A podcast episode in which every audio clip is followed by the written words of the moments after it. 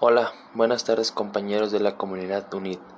Me presento, soy Rubén Bautista Cortés de la carrera de Derecho y Ciencias Jurídicas. Actualmente estoy cursando el segundo cuatrimestre.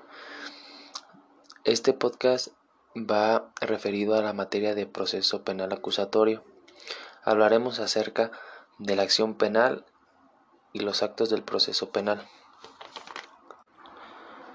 La acción penal es un poder por parte del Estado y un derecho a la tutela para los ciudadanos que sufren las consecuencias de un delito cometido por otra persona.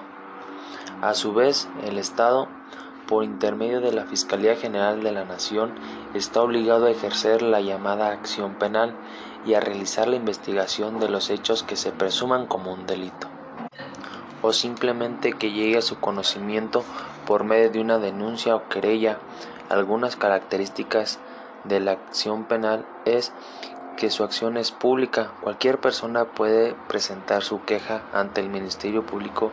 Se inicia con una petición del Ministerio Público ante un juez y termina concluyendo si la persona imputada sale inocente o culpable.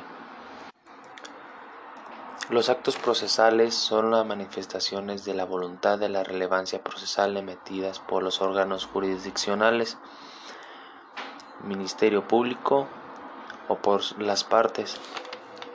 Según Chiovenda, define el acto procesal como aquel que tiene por consecuencia inmediata la constitución, la conservación, el desenvolvimiento, la modificación o la definición de una relación procesal.